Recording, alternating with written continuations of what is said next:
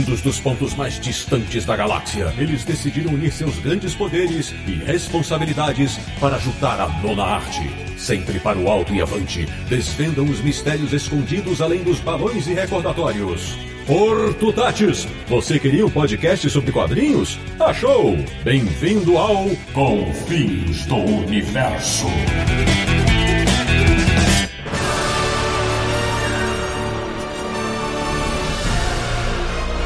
Bem-vindo, bem-vindo! Está começando mais uma edição de Confins Universo, podcast em que cada mergulho é um flash. Essa só entendedores entenderão. que é o podcast do Universo HQ, o site que é referência em quadrinhos em dois ou mais mundos. www.universohq.com E o episódio de hoje vai viajar entre diversas realidades. Eu sou o Sidney Guzman, falo de São Paulo e nunca gostei do Superman de mullet. De Petrópolis, no Rio de Janeiro, um cara que pode dizer que é nascido para correr. Samir Está começando mais um Confins no Multiverso. Hum, gostei. E agora abrindo nosso timaço de convidados. Hoje dois convidados especialíssimos, né? Então prepare-se, os dois falando de São Paulo. Primeiro ela, que adoraria ser amiga que consegue atravessar paredes. Patrícia Gomes, minha querida, bem-vinda. Adorei, eu adoraria atravessar paredes também. Dá uma corridinha rápida ali também, vai, vai bem no meu estilo. Boa. também de São Paulo, um homem que sempre tem, no mínimo, quatro coisas para dizer. Mesmo na velocidade da luz. Pablo Peixoto, bem-vindo. Olá! Estamos aqui para correr, correr e morrer na praia.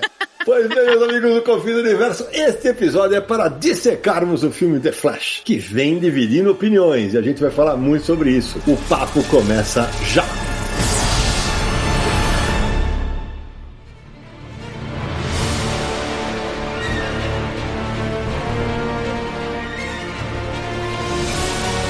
Samir Aliato, antes de começarmos a correr pela podosfera, aqueles recadinhos iniciais para quem quer apoiar o Confins do Universo. Pois é, você pode digitar rapidamente no seu computador catarse.me barra Universo HQ. É a nossa campanha de financiamento coletivo lá no Catarse, que nos ajuda a permanecer fazendo esse podcast maravilhoso toda quinzena, com novos episódios e convidados especiais. Sempre discutindo quadrinhos assuntos relacionados, né? Filmes adaptados de quadrinhos e séries de TV e muita coisa nerd. Então, catarse.me barra Universo HQ. Acesse, veja os planos disponíveis, as recompensas programadas, torne-se um confinalto e concorra a sorteio, nome citado no programa, acompanhar gravação nos bastidores e um monte de outras coisas. Ô Samir, você falou acompanhar gravação nos bastidores? Exatamente. Então, hoje tem, né? Hoje tem e tá aqui com a gente a Tatiane Pires. Olá, pessoal, tudo bem? Prazer imenso estar aqui acompanhando essa gravação com vocês. Meu Insta é tatiane.cosplayer, depois eu posto lá a fotinho. Tô aqui caracterizada com a minha camiseta de Supergirl. Tem um cosplay já. Exato. Ela está nos ouvindo. Ela está nos ouvindo de cosplay, gente. Vocês não têm noção. Ela vai acompanhar essa bagunça com cosplay. Obrigado, viu, Tati? Obrigada a vocês, gente. Vai ser um barato. Olha, eu quero dizer que eu vi o cosplay da Tati, está maravilhoso, viu? Olha aí, eu tô falando, eu tô falando. Ô Samir, mas além disso, quem apoia a gente pode ter o seu nome eternizado num episódio do Confins Universo. Quem são os felizados de hoje? Nesse programa especial, a gente deixa aqui nosso muito obrigado, nosso agradecimento para o Brando Wesley Ribeiro da Rocha, Letícia Vitória Moraes da Silva, Lucas Niacas, Nicola Romano de Almeida e Gustavo Boto. Muito obrigado a todos vocês e todos os nossos apoiadores. Valeu demais. Samir, agora antes de eu apresentar nossos convidados, recadinho inicial do nosso patrocinador. A grande loja Comic Boom, que fica lá na rua Tijuco Preto, número 361, no Tatuapé, em São Paulo. Você de São Paulo, visite a loja, você vai gostar com certeza. Se você não mora em São Paulo, comicboom.com.br. Eles mandam para todo o Brasil frete grátis a partir de 249 reais, lançamentos com 20% de desconto, pré-venda com 30% de desconto e você ainda ganha cashback de 15% do valor da compra para futuras compras. Então é desconto que não acaba mais. É isso aí. Bom, agora sim, vou apresentar nossos convidados Samir. Hoje nós temos dois convidados de garbo e elegância e de seis dígitos. Vou te falar, ambos de seis dígitos no YouTube. Um dia a gente chega lá. É, minha querida Patrícia Gomes, por favor, se pra gente, se de repente alguém não te conhece nessa podosfera, fale das migas e do belo trabalho que você faz. Ah, eu tô super feliz. Como vocês acabaram de falar, acabamos de bater 100 mil inscritos lá no YouTube. Faço parte do canal Entre Migas, junto com as minhas migas, Aline Diniz, Natália Bride, Júlia Delbel e o Fábio Gomes, que também é miga, porque pra gente, miga é uma palavra sem gênero. Queria falar isso pra você. Então, Boa. a gente faz várias entrevistas com pessoas famosas. Por exemplo, a gente fez agora com o Andy Muschietti, que veio aqui pro Brasil. A gente falou pra ele, Andy, você é miga. Aí ele, não, eu sou migo. Ele é argentino, né? Então ele entende. Ele, Sim, sim, sim, sim. não, não, pra gente é amiga, porque todo mundo é amiga. Então, todos que estão aqui nos ouvindo também, porque a gente quis criar essa linguagem, vamos dizer assim, pra gente deixar todo mundo mais próximo, que a gente sabe que às vezes a comunidade nerd pode ser um pouco tóxica. Sim. Então, a gente quer que todo mundo se seja incluso na conversa e se sinta representado. Então, é assim que a gente lida, né, com a cultura pop, que a gente quer que seja uma conversa, não uma obrigação, né? Então, convido todos também a conhecer o Entre Amigas, que a gente tá bem ali na vibe dos meninos aqui também. Boa. Agora, o meu segundo convidado, Pablo, que história. Quer dizer que você é o youtuber que mais trabalha no Brasil? Fala aí pra galera. O youtuber que mais trabalha no Brasil, do jeito que tá o mercado de rumores, eu vou ter muito trabalho, porque o meu, meu papel principal nesse momento tá sendo derrubar rumores, combater fake news, Uhum. uma palavra muito na moda, que tá rolando direto também na área do entretenimento. Cada dia mais. Então é muita gente falando que não sabe, fa- notícia sem fonte, e eu tô trabalhando aqui para tentar dar para os meus inscritos, as pessoas que seguem o canal, um conteúdo, notícias, só coisa é, realmente confirmada, que tem fonte, que tem é, respeito a quem tá lendo, a quem tá ouvindo, a quem tá vendo. É difícil, mas a gente tá chegando lá. Ô, Pablo, aliás, aliás, fala do teu canal, Quatro Coisas, que, pô, é bem grande, né? Quatro coisas, né? 12 anos de credibilidade com vocês e a, a- a- já estão uns 5 anos que eu faço esse serviço diário Uhum. De trazer para o público as notícias realmente que são relevantes e julgando e descobrindo o dente de coelho nas notícias falsas que rolam por aí. Gostei de saber. Samir, então é o seguinte, antes de adentrar ao nosso papo, que vai ter spoiler para dar com pau, já vou avisar para todo mundo. Se você estiver ouvindo e não assistiu ao filme ainda, prepare-se, porque nós vamos falar de tudo sobre o filme. Então, se você não gosta de spoiler, pare por aqui. Então, Samir, dá uma sinopse do filme e aí a gente vai começar a correr por aí, bater ou apanhar, sei lá, vamos ver. É, assim, é com spoiler, porque não tem como a gente ficar aqui batendo um papo mais longo de spoiler, não tem como. Nem tô quando, sempre que a gente faz um episódio de filme é sempre com spoiler, então você já tá avisado no começo, continue por sua própria conta e risco. Se você ainda não viu o filme, dê um pause aqui, vai lá, assista o filme, depois volta aqui pro papo que a gente vai ter agora. Até porque tem muita coisa pra falar, não só sobre o filme, mas bastidores, marketing, futuro, retrospectiva, enfim, um monte de coisa sobre o Flash e, e de gancho aí esse universo DC no cinema. Mas enfim, o Flash aí depois de, sei lá, 10 anos sendo desenvolvido, Mas chega no cinema, como o Barry Allen sempre chega atrasado, né? 10 anos que demorou, chega no cinema e, e nesse filme é aquela velha história clássica do Flash, né? Vai se meter com a linha do tempo, caga tudo e vai ter que tentar resolver. No caso, ele quer voltar no tempo pra salvar a mãe, consegue salvar a mãe dele, mas isso muda completamente a linha temporal. O futuro muda, o passado muda, então ele faz uma grande uma bagunça e agora ele tem que literalmente correr atrás pra resolver esse problema e tentar colocar tudo em ordem novamente. E aí, claro, como todo mundo já viu nos trailers, né, tem a participação do Batman do Michael Keaton, do clássico filme de 1989, tem a aparição da Supergirl e muitas outras que a gente vai comentar ao longo do programa. Algumas surpresinhas. Paty, você assistiu ao filme quando? Eu assisti na quarta passada, se eu não me engano. Tá. E o Pablo? tava lá também. Tá, porque então vocês já viram a versão que mostra o final quem sai do carro, né? Podemos falar disso tranquilamente. Sim.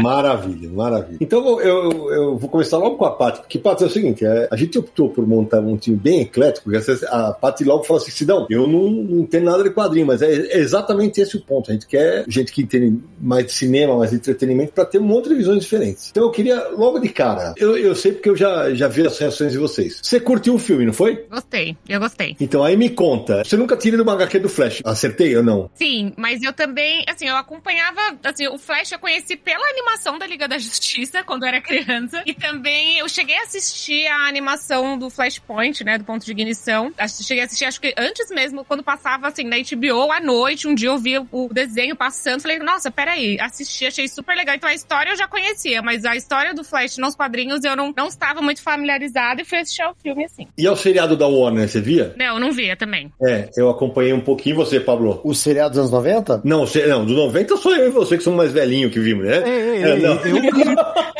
Ah, são da CW. Da CW. Da CW eu vi alguns, eu vi alguns episódios chave. É, então, eu, te- eu acho que eu assisti até, uma- até a terceira temporada, depois eu, não, eu realmente não consegui mais, porque eu achei que caiu um bocado. Mas, Samir, por onde nós vamos começar esse papo então agora, hein? Me conta. você não vai perguntar como eu conheci o Flash, não? Não, é, você, você- todo mundo que ouve a gente sabe, porra. Sabe, vai te danar, velho. Eu quero saber em que ponto que a gente vai começar. Conta aí. Eu só quero aproveitar esse momento antes da gente entrar nos spoilers e na história e tudo pra fazer um merchan do próprio universo HQ, porque a gente tem um episódio sobre 80 anos do Flash. Então, se você quiser saber tudo que aconteceu com o Flash nos quadrinhos e também em televisão, animação e tal, procure lá. Tem tanto no, em formato podcast, só o áudio, quanto o programa em vídeo no nosso canal no YouTube. Verdade. 80 anos do Flash. Então, a gente fala sobre todas as versões e várias histórias. Enfim, você quer conhecer um pouco mais o Flash, aproveita esse programa aí. Tá? Bruce, I could fix things. You could also destroy everything. Então, vou aproveitar, Samir. Eu queria saber justamente, jogo pra você e pros nossos convidados. Conseguiram separar o Ezra Miller das cagadas que ele fez da vida real na hora de assistir ao filme? Já vamos começar com o assunto mais polêmico. Já vamos logo na porrada, vai. Vai, logo na porrada, velho. O que que você... Então eu já vou dar minha opinião logo de cara sobre isso. Colocar algumas coisas nas ordens que aconteceram, né? Tudo que ele aprontou é, nesses últimos tempos foi depois do filme, né? Depois das filmagens. Até acho que voltou pra fazer cenas complementares e tal, mas as cagadas todas foram depois do, do filme. Até muita gente acha que ele tinha que ser substituído. O filme custou, acho que 190 ou 200 milhões, alguma coisa assim de orçamento. Então, eu acho assim, é meio complicado de separar quando você vê uma pessoa fazendo muita merda, mesmo ele ter, tendo feito isso depois do filme. E eu acho que não tem espaço pra ele continuar como Flash. Isso é minha opinião pessoal, né? Sei lá, se daqui a 10 anos quiserem fazer alguma outra coisa, como o Michael Keaton voltou depois de 30, passa o período que ele tem que assumir as responsabilidades dele, pagar o que tem que pagar e tudo mais, e depois volta tudo. Mas assim, continuar do jeito que tá e tudo, acho que não, não seria o correto, até porque agora vai ter um novo universo DC, então já é uma, já é um caminho pra isso acontecer, né? Eu concordo, eu acho que é. Eu, eu, não que eu entenda, assim, mas eu imagino a decisão da Warner, o que eles estavam com o filme pronto nas mãos e falaram: ah, será que a gente vai substituir? Não, é, não tinha como substituir. O filme inteiro, o Ezra Miller passa quase que, sei lá, 70% em tela, 70%, assim, mais que isso, né? O filme é ele, assim, ainda mais que ele faz dois personagens dentro do, do mesmo filme, então realmente não teria como substituí-lo nesse primeiro momento, assim. Eu acho que a atuação dele no filme, não sei se ele tava num momento melhor, enfim, é, realmente é muito boa, mas agora, por conta de todo o multiverso e essa questão, há um espaço grande pra substituí-lo, pra gente ter um- uma outra pessoa sendo o Flash, assim, eu acho que depois de todas as polêmicas que aconteceram, não acho nem que a Warner ia querer essa sarna pra ficar se coçando, sabe? Eu acho que ah, passou o momento, ele, ele fez lá até a questão da Premiere, ele não deu entrevistas, não participou de toda a turnê de imprensa, ele foi lá, tirou a foto no tapete vermelho e foi embora. Então, eles estão tentando abafar todo esse caso e justamente por conta de agora vamos começar a nova DC com o James Gunn assumindo, eu acho que ele vai sub- ser substituído em breve também. Pablo, você tava falando, né? Quanto tempo ficou esse filme pra ser feito? Esse filme, ele começa no seriado dos anos 90, por isso que eu achei que é, que é importante citar. Esse seriado que colocou o Flash no Brasil como um grande personagem. É verdade. É, o Flash hoje é o segundo personagem mais famoso do Brasil, vocês sabiam? Não. Caraca. É o segundo que mais vende, só perde pro Batman. Caraca. Eu não tinha a menor noção disso. Fui, tive uma, uma, uma conversa com o pessoal da Warner e eles falaram: não, o Flash é o segundo personagem que mais vende no Brasil. Por quê? Porque o Flash é um personagem estilo Homem-Aranha, porque ele é gente como a gente. Ele não é um deus, ele não é um, um alienígena, ele não é bil- bilionário. Ele tem essa coisa que as pessoas se identificam. E também, pra geração mais velha, a série que passava na Globo, horário nobre, também colocou muito o The Flash na cabeça das pessoas, né? E na época da- da- dos anos 90, começa a ideia de fazer um filme sobre o Flash. Ele só vai amadurecer aí roteiros escritos e reescritos e projetos indo e voltando. Quando o Zack Snyder lança o Ezra Miller como The Flash, eles fazem ah, ah, o cronograma de filmes do Snyderverso, que tem filme do Cyborg, tem filme do Flash, do Aquaman Mulher Maravilha. Desses, Mulher Maravilha e Aquaman saem antes, Flash vai ter um monte de adiamentos e Cyborg não vai, nunca vai ver a luz do dia. Uhum. Esse filme Flash ele foi sendo empurrado desde os anos 90 até 2016, quando ele realmente tomou forma em um ator para ser o protagonista, de 2016 a 2023. Olha quanto tempo tem, né? Com trocas de diretor, de roteirista, mesmo assim. Troca de quatro direções na DC Studios, na DC Filmes. O primeiro diretor, que seria o Rick, é, Rick Famuya, né? Acho que é o nome dele. É, Famuya, isso mesmo, seria o primeiro. Ele foi apresentado na San Diego Comic Con no palco da Warner como diretor do filme do Flash. Eu já não lembrava disso, meu Deus do céu. Olha só, o pessoal que tá no Aranha Verso agora, inclusive roubaram boa parte desse filme para fazer o Aranha Também tiveram dentro dessa história. Ele passou pelo Zack Snyder, ele passou pelo Jeff Jones e o John Berg, ele passou pelo Walter Hamada e agora tá com o James Gunn. São quatro mudanças de direção, não é só de, de, diretor, não, de presidência. Então, olha como é que esse filme foi magoado durante esse tempo todo, esses 20 anos que ele ficou em produção. Chegou um momento que até mesmo o próprio Ezra Miller com o Grant Morrison apresentaram o roteiro para Warner para fazer um filme. Isso acho que em 2019, uma coisa antes do Andy Muschietti entrar para a direção. A coisa só estabilizou quando o Walter Hamada chama o Andy Muschietti, que fazia os filmes dele de, de horror. O Walter Hamada trouxe muita gente do horror que ele fazia já na Warner, que era o métier dele, para fazer filme. Ele traz o James Wan para fazer o, o Aquaman, por exemplo, que fazia Annabelle. E ele traz o para fazer Coringa, Todd Phillips também dessa, dessa área, e ele traz o Andy Muschietti para fazer o, o, The Flash, o Andy Muschietti fica no The Flash. Mas os adiamentos foram enormes, muitos adiamentos, e teve pandemia no meio do caminho, e teve mudança de direção. The Flash é o filme todo mexido. E mesmo depois que o filme terminaram as gravações, as mudanças dentro da Warner eram tão grandes que, ah, esse final vai ter que mudar, e gravavam um novo final. Ah, o Henry Cavill foi contratado de novo, vamos fazer uma cena extra com ele. O Henry Cavill filmou uma cena extra como Superman. Mas aí depois, não, vai ter um reboot, então vamos tirar a cena do Henry Cavill, não vai ter mais. Então, mesmo depois do filme pronto, vários detalhezinhos foram incluídos e tirados até chegar na versão final. As primeiras cenas que vazaram do set são de uma cena que não tá no filme, que é a saída do tribunal. Exatamente. A gente vai falar sobre isso, é o que é o final do filme. E aí é como a Paty falou, né? Não tinha como diminuir o tempo de tela do Ezra Miller. Não tinha como. Não dava. O cara tem três personagens no filme. É. Exato, e você pega assim, a gente tá falando tanto sobre troca de direção, troca de roteiro, troca de presidência, e ainda depois pra coroar tudo isso, quando o filme tava sendo finalizado, acontece todas essas polêmicas com Ezra Miller. Então, assim, é um filme quase que amaldiçoado, assim, no, com a produção e tudo. Então, realmente, acho que no final já tava uma coisa assim, pelo amor de Deus, só termina esse filme, gente. Manda aí, acabou, solta do jeito que tá e vai que vai. E tem mais, esse filme não custou só 200 milhões, não, porque esse filme, do jeito que ele tá vindo desde os anos 90, esse filme deve ter custado mais de um bilhão de dólares. A quantidade de rechute, de versões de roteiro e diretores contratados e contratos que foram depois rescindidos, esse filme custou muito mais do que isso. A Warner é craque em perder grana assim. Nesse filme, bom, já que a gente tá na área de spoilers, depois a gente vai se aprofundar nisso, mas aparece o Nicolas Cage como Superman no final. E é por isso que eu falei não,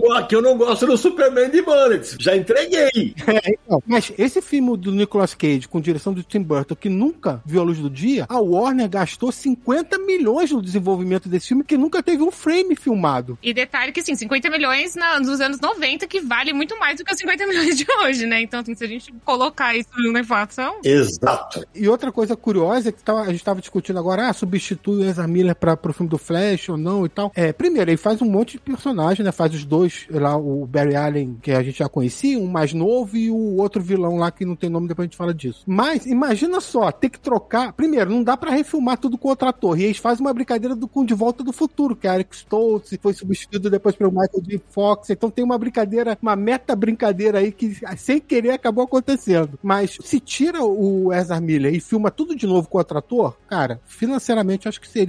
Não, seria o caos. Acho que esse é o fim do filme, assim. Eu, eu sinto que a, a DC e a Warner, elas ficaram perdidas, assim, por muito tempo, né? Eu acho que essa chegada do James Gunn é muito pra tentar reorganizar, porque a gente vê agora também teve um fenômeno recente com o filme da Batgirl que simplesmente está pronto e não vai ser lançado. Então, é, a gente chega, chegou num ponto assim, falar, vamos arrumar a casinha, porque esse filme do Fast foi, voltou, foi, voltou. A gente tem o filme da Batgirl, tem tantos exemplos na, na casa, né? Tem a Liga da Justiça que saiu, depois saiu o corte do Zack Snyder. Então, assim, foram muitas indas e vindas para agora eles sentarem e falar, ok, acabou aqui. Tipo, é, é, o Flash é quase que um fim da era Zack Snyder, início da era James Gunn. A gente vai ter agora o Besouro Azul também, o Aquaman 2, que são esses, esses finais, assim, essas levas finais aqui de finalizar para começar de volta esse universo para ver se ele de fato começa a ficar organizado de um jeito que ainda não foi, né? E ainda bem que não colocaram digitalmente o rosto de outro ator no Ezra Miller, porque com alguns efeitos desse filme, imagina se tivessem feito isso. Pelo amor de Deus. Não, é, nós vamos falar já já, porque graças a Deus Pai, né? Porque, porque tem uns efeitos ali que Jesus de bicicleta, né? Eu vou te falar que aqueles baby born ali no começo, rapaz. Não, não, pelo amor de Deus, que parecia os bonecos da minha filha quando era, quando era criança, velho. Parecia o bebê do crepúsculo. O que, que era aquilo, gente? E aí eu falei, puta, que coisa. E assim, adorei a homenagem ao Christopher Reeve, nós vamos fazer. Mas puta merda, ficou uma porcaria. Eu achei muito ruim, cara, quando ele apareceu lá com um efeito com CGI. Falei, nossa, achei, nossa. Falei, meu Deus, que medo. Bruce, I could fix things. You could also destroy everything. Falando na parte de efeitos visuais, CGI e tal, é, eu acho que o filme tem três momentos mais complicados. Uma é na cena de abertura dele salvando os bebês, que realmente parece bebê de brinquedo, de boneca, que foi botado ali em alguns momentos. Sim, total, total. Tem uma boa ideia por trás da cena, tem a construção da cena é, é interessante e tal, mas na hora de botar os efeitos, deu problema ali. O segundo problema para mim, muitas cenas do Flash correndo que parece que ele não tem um contato com o chão. Assim, ele parece parece que é, são duas coisas separadas. Você não sente o peso da corrida. Ficou estranho. Tem algumas cenas que estão boas, mas umas que estão bem esquisitas. E a terceira é no final, nas aparições especiais. Não são participações, são aparições, né? As aparições especiais também algumas ficaram meio boneco de cera, né? É, eu gosto da corrida do Flash. Eu acho que ele correr em cima da esteira da força de aceleração é uma boa sacada. Mas não é nesse momento que eu tô falando, não. Quando ele tá dentro da força da aceleração, não é nesse momento. Não, quando ele corre normalmente, ele corre mais lento do que passa o cenário, não é isso que você tá falando? É, exatamente. Ele corre em cima da esteira da força de aceleração. Então ele corre numa velocidade, mas ele anda mais rápido, ele é empurrado mais rápido do que as pernas dele estão se movimentando. Porque não faria sentido. As pernas dele teriam que se movimentar de uma forma absurda para ter aquela, aquele deslocamento todo. A gente não veria. Então eles fazem uma forma estética que eu, eu gostei, eu gostei. Eu gosto muito que o Eternos fez. Eu acho que gosto mais do que o Eternos fez com velocidade. E aí eu venho de novo com a história da Marvel em fazer primeiro, coisa que a Marvel nunca fez nos quadrinhos e no cinema tá fazendo direto, né? O problema do Flash, sabe qual é? Essa cena dos bebês, o Mercúrio fez antes. Aquela cena do Mercúrio no X-Men acabou com qualquer outro velocista depois disso. É. É, puta, é verdade. Ninguém conseguiu fazer melhor, ninguém conseguiu imprimir tanto impacto e tanto deslumbre como foi aquela, aquela cena do Mercúrio. Então fica tudo meio que uma re, remastigação do que já foi feito. Que já... Então não, é uma cena que, apesar de muito divertida, engraçada,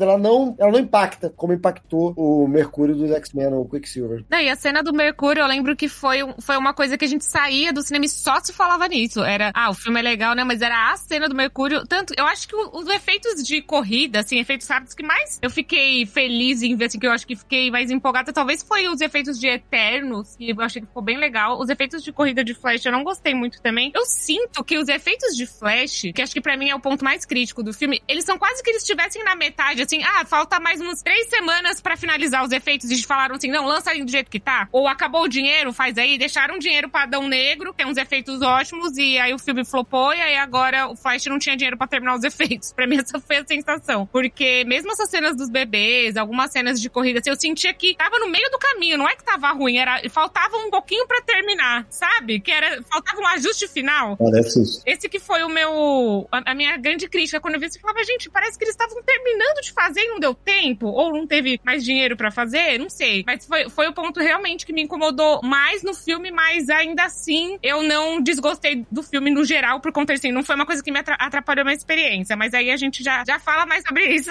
É, a gente tá primeiro falando do que não gostou, pra depois a gente poder entrar no que gostou. Eu também tenho outras coisas que eu gostei também. É.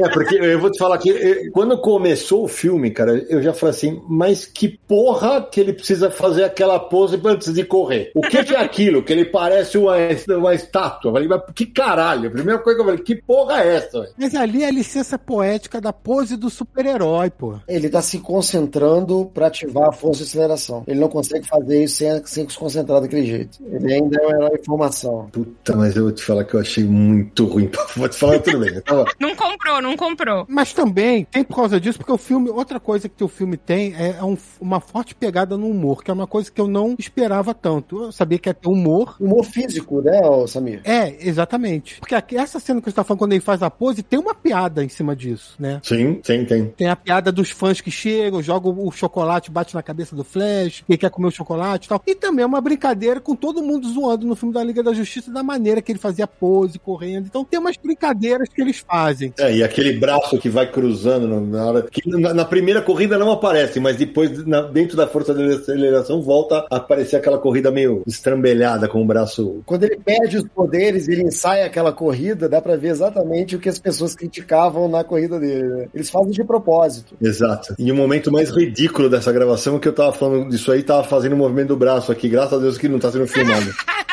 Que coisa ridícula. E, e tem mais, assim, eles pegam várias coisas da mitologia do Flash que não tinham sido usadas ainda, como o lance dele precisar comer muito, dele atravessar a parede, isso ainda não tinha sido usado no cinema. A roupa nova que aparece. Então, por exemplo, o humor é tão forte que, assim, como ele gasta muita energia, ele tem que repor muita energia, então ele come muito. E aí fica desesperado pra comer e faz umas caretas pra comer o sanduíche. Tem umas coisas assim, tudo no início do filme, né? Mas vocês gostaram do tom de humor? Assim, porque eu, pessoalmente, eu vi algumas pessoas falando que não gostaram, mas eu, pessoalmente, eu achei que ficou no tom, assim. Eu não achei que foi nem muito exagerado, nem, assim, muito forçado. Que às vezes a gente vê em alguns filmes que o humor passa um pouco. Eu, pessoalmente, gostei, mas o que, que vocês acharam? O Flash ele sempre foi o contraponto cômico da liga desde a época do Zack Snyder, que não gostava muito de ficar fazendo piadinha. Ele sempre foi um cara que ele tinha obrigação de toda fala dele ter uma piada. Você vai ver, rever a Liga da Justiça hoje é irritante, porque tudo que o Flash fala tem uma bobagem, tem uma bobeira no meio. Ele não consegue ter uma fala normal. E muita gente reclamou do Shazam, que quando o Shazam, o Billy Batts, o adolescente, vira o Shazam, ele fica mais bobo do que o adolescente. Concordo. Ele fica mais infantilizado do que o adolescente. Com o Flash acontece o contrário. Ele é bobo, ele é infantilizado quando ele tá lá com o Batman do, do Ben Affleck. Quando ele encontra o outro ele, que é um. Aí sim é um cara bem bobo, ele do nada fica. Ele fica sério. É verdade. Ele fica sério do nada. Aí ele para de fazer bobagem, ele para de fazer bobeira, ele fica só. Eu falo que é o seguinte: é igual quando você tá bêbado, que você já tá meio que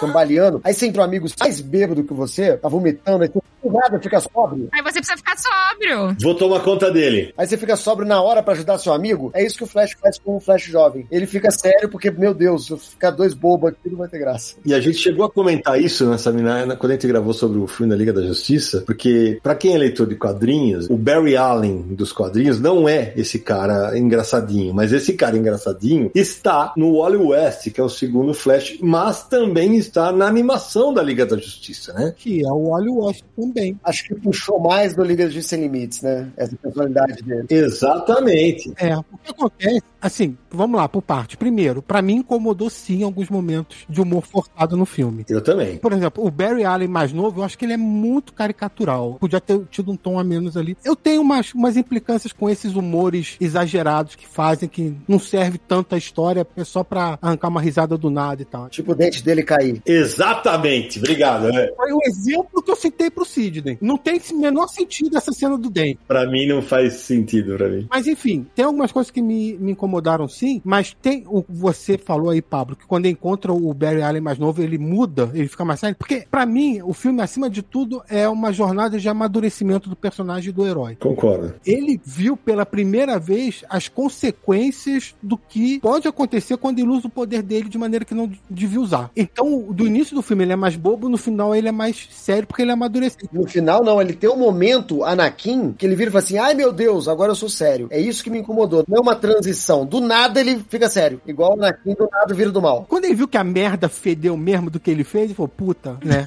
Sim. Fudeu, tem que fazer alguma coisa aqui e aí percebe. Ele tá estressado, na verdade, ele tá sério. Puxando um pouco pra concorrente, aquele lance de grandes poderes com grandes responsabilidades é meio que resume o arco dele, tentam fazer nesse filme, e é isso. Ele sai um herói mais maduro do que começou. Seria isso o arco dele. E sobre o que você estava falando do Barry Allen, do Wally West, o Barry Allen nos quadrinhos, ele é um policial, ele é um policial forense. Quando tem algum crime, alguma coisa, ele procura por pistas, enfim, é um CSI da vida, né? E ele é um personagem sério nos quadrinhos, é um personagem maduro nos quadrinhos. O lado do humor é o Kid Flash, que é o Wally West, é o sidekick dele. E depois, no futuro, assume, quando o Barry Allen morre na saga da Crise nas Infinitas Terras, o Wally West assume o manto do Flash. E aí é um Flash mais de mais humor mesmo, porque é um adolescente que pegou a roupa, tá substituindo o mestre. Ele leva um pouco desse humor pro Flash. Tanto que a Liga da Justiça Sem Limites, que a gente tá conversando aqui, é o Wally Wally West no desenho, não é o Barry Allen. É isso aí. Então o Flash Wally West sempre foi usado de alívio cômico nas suas encarnações. E o que acontece quando chega o Zack Snyder no filme, nos filmes da, da DC agora, que começou com Homem de Aço, Batman vs Superman e Liga da Justiça? Ele pega o Barry Allen, que é o- a versão mais canônica do personagem, vamos dizer assim, e põe muito da personalidade do Wally West nele. E aí o Flash vira o alívio cômico da Liga. E é tipo o personagem que o público deveria se ver ali ao encontrar os grandes heróis,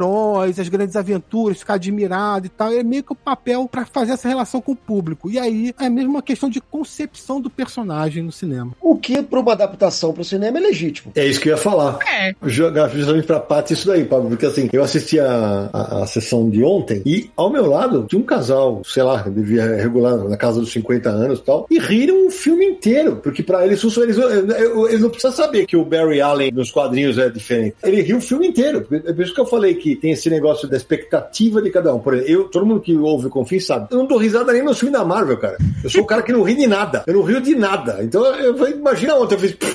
Eu fiz- Eu falei, caralho, mas é aquele negócio de funcionar pra vários públicos, né? Que precisa. Não, a sensação que eu tive com esse filme foi também muito.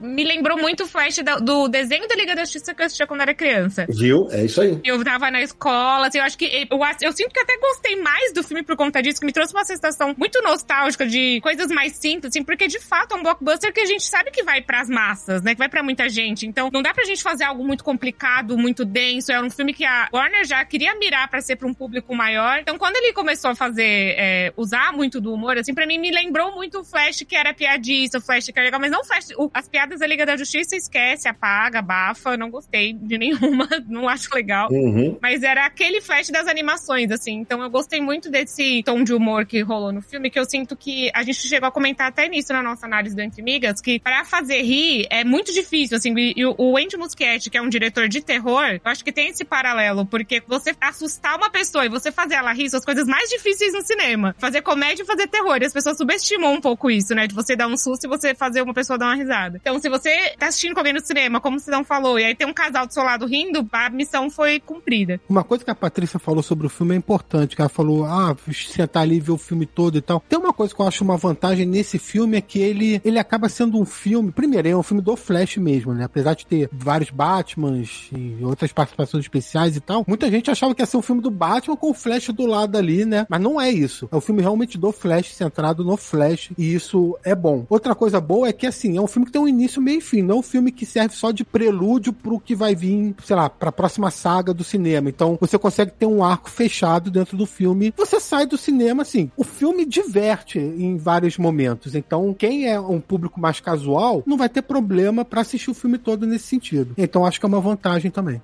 Concordo, eu acho também que isso que você falou sobre ser um público mais casual, então vão ter. Eu acho que também é é uma coisa boa do filme dele ser mais abrangente, mas eu sinto que o público casual, no momento das homenagens, vai ficar 100% perdido, assim. É, era uma coisa que a gente tava falando também. Imagina uma pessoa que não, não se aprofunda muito em cultura pop ver o Nicolas Cage de Superman e faz assim: quê? O que, que aconteceu? Ué, eu perdi, eu perdi algum filme, né? No mínimo, vai rir do Nicolas Cage ali, né? Uma surpresa. Eu acho que nesse caso nem reconhece o Nicolas Cage e vai interpretar como um Superman alternativo de algum universo, whatever. Não atrapalha o filme. É, eu também acho assim. Você vai ver o Christopher Reeve, vai ver o Adam West, vai ver o Nicolas Cage. Se você conhece os bastidores disso, você tem um grau de entendimento maior. Legal. Se você não sabe, você vai assumir, ah, são versões alternativas dos personagens. Tá se inserido no contexto. Exato, vai ser tipo uma surpresa. Pra quem não sabe do que aconteceu com o Nicolas Cage nos anos 90, vai achar que é tipo o De Niro de Superman. Ah, que engraçado, olha lá o De Niro vestido de Superman. É. Isso, vai ser como se fosse quase uma piada,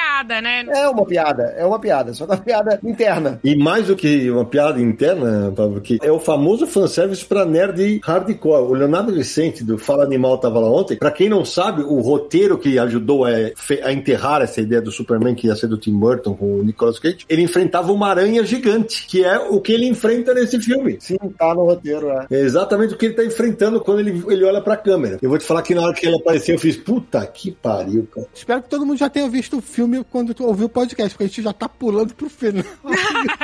Ah, não, mas a gente vai e volta. Gente, isso é igual ao multiverso. A gente tá indo e voltando pro futuro, pro passado, tudo. Se o Flash vai, por que, que nós não vamos? Exato. Não, mas é legal porque no pôster tá escrito assim: mundos colidem. Que é até uma frase famosa, tem nos quadrinhos também, sagas que é quando mundos colidem, enfim. E quando chega no final do filme, você vê mundos colidindo realmente, né? As realidades colidindo. Literalmente, literalmente isso. Bruce, I could. You can also destroy everything.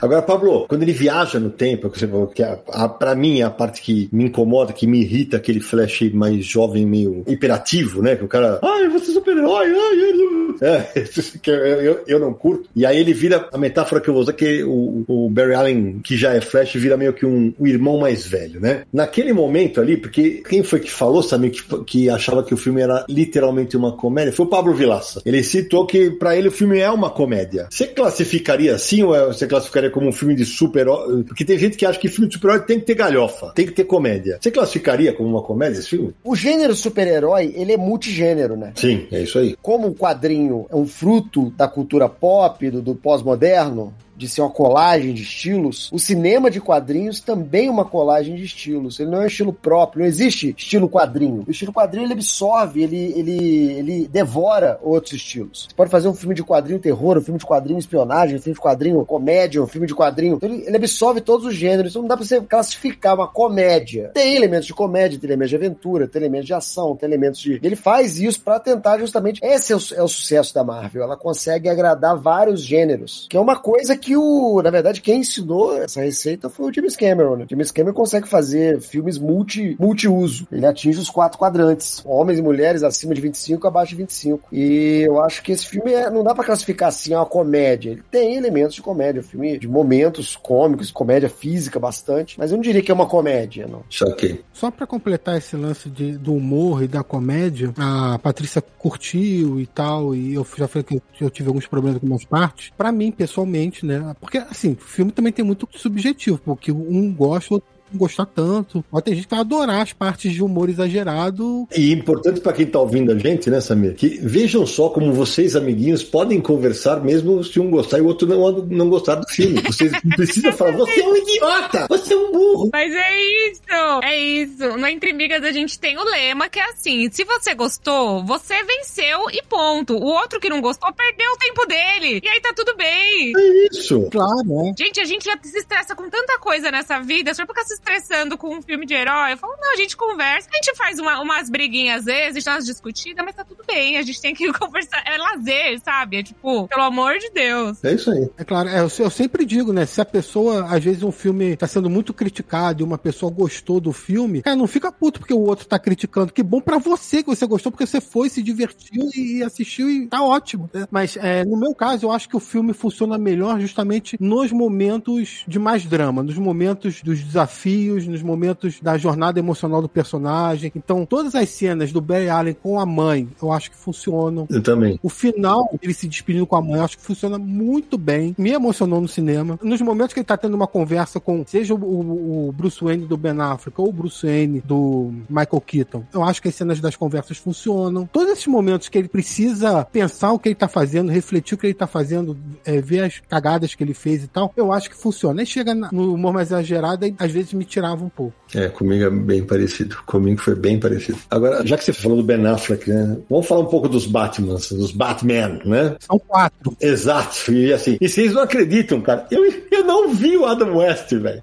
não. Eu não é possível. Eu não é possível que eu não vi. Vai ter que voltar no cinema, pô. Não, viu? Aí, puta que pariu, não. Também já- Cara, parece correndo muito sem vergonha. Na verdade, é um só, não, são vários, né? Eu não vi essa cena, mas tudo bem. Porque quando começa o filme, logo no começo, né, que o Alfred chama o Flash, ó, vem resolver um pepino aqui que o Batman tá, né? E aí tem aquela cena de tensão sexual lá do Batman com a Mulher Maravilha. Aí é o que eu falo, já não basta toda a humilhação do Flash, ele tem que ser virgem, né? Tem mais essa. Ele é virgem, coitado, não trepa. Ai, por que não? Que ainda tá com laço na verdade e tal. Mas aí, voltando pro Batman. Quatro Batman no mesmo filme. Eu vou te contar que quando chegou naquela cena final do, de quem desce do carro, eu falei, puta que pariu. E agora? Será que ele tem outra realidade? É agora, Pablo. É agora, é agora. Esquenta o Nespresso aí, faz um Nespresso pra ele. Vai, me conta, vai. Esse final foi feito em cima da hora, né? Foi mudado esse final, porque não era pra ser aquilo. Com certeza. É, eu não sabia disso. Assim, dá pra ver que o final foi gravado sem o Ezra Miller, inclusive. assim. Foi um negócio de tipo, ah, vamos pensar aqui o que fazer, e foi, foi colocado depois, mas enfim. Eu não esperava que ia aparecer o George Clooney, assim. Já soltei aqui, né? Não esperava, de forma alguma. Eu achei por um momento que ia aparecer talvez o Robert Pattinson, sei lá, que é um, acenar pra uma DC do futuro. Christian Bale. É, uma coisa assim, mas de repente, pá. Já tava rolando um rumor, já tinha vazado que o George Clooney ia aparecer. O que se dizia é que o final de Flash ia ser um estilo Planeta dos Macacos do Tim Burton. Hum. Que o Flash ia achar que voltou pra Liga do Tempo normal e na verdade ele ia ver que alguma coisa mudou. Assim como o personagem lá do Michael Albert vê o- a estátua do Lincoln, que na verdade é o Tate, tem uma cara de macaco na estátua do Lincoln, o Flash volta quando ele encontra o Batman. O Batman é o George Clooney. É o Batman do George Clooney. Especulava-se que ele ia aparecer de costas, que ia ser só o. ia aparecer os mamilos. Puta, que aí, aí, aí, aí eu saia correndo, juro, eu saia correndo, aí eu saia correndo. ia ficar claro que ele tava no, no mundo errado. Ou seja, o que aconteceu com a primeira coisa, ele, ele ia salvar o pai dele, ele matou o Ben Affleck, ele destruiu o Ben Affleck. E pior do que isso, ele tá prisioneiro do universo tangente. É isso aí. Ele criou um universo tangente pra ele, onde o pai dele tá solto, a mãe dele continua morta, e que não é o DCEU, nem tampouco o DCU. Então aquela história de The Flash vai criar o DCU. Não vai. O The Flash deu só ferramentas para o James Gunn justificar que na mudança que ele tá fazendo é natural. Exato, isso acaba até interferindo se caso é, haja algum novo ator pro Flash, vai ser tipo, não, aquele Flash tá naquele universo do filme dele. É, ele tá preso lá. Pode ser que um dia ele apareça, quem sabe, o multiverso é vasto. Então, exatamente. É, agora estão usando o multiverso. Os planos do James Gunn daqui pra frente vai ser uma outra terra do multiverso. Engraçado que não existem terras do multiverso, né? Existem editorias do multiverso, você viu isso? Hum, é verdade, porque naquela hora que ele tá olhando, assim, ele pa- parece que tá escolhendo qual editoria ele vai puxar, né? Exatamente. Tem o multiverso Batman 66, tem o multiverso Nicolas Cage, tem o multiverso Christopher Reeve, tem o multiverso é, George Reeves, e esses multiversos não se, eles não se conectam, e eles são editorias de multiverso, são capítulos de multiverso. Isso eu acho- As terras, na verdade, são várias possibilidades dentro do mesmo grupo de personagens. O que o filme do Flash fez foi tornar cânone. Todos os- os live actions já feitos fazem parte de um cânone só, que é o multiverso da DC.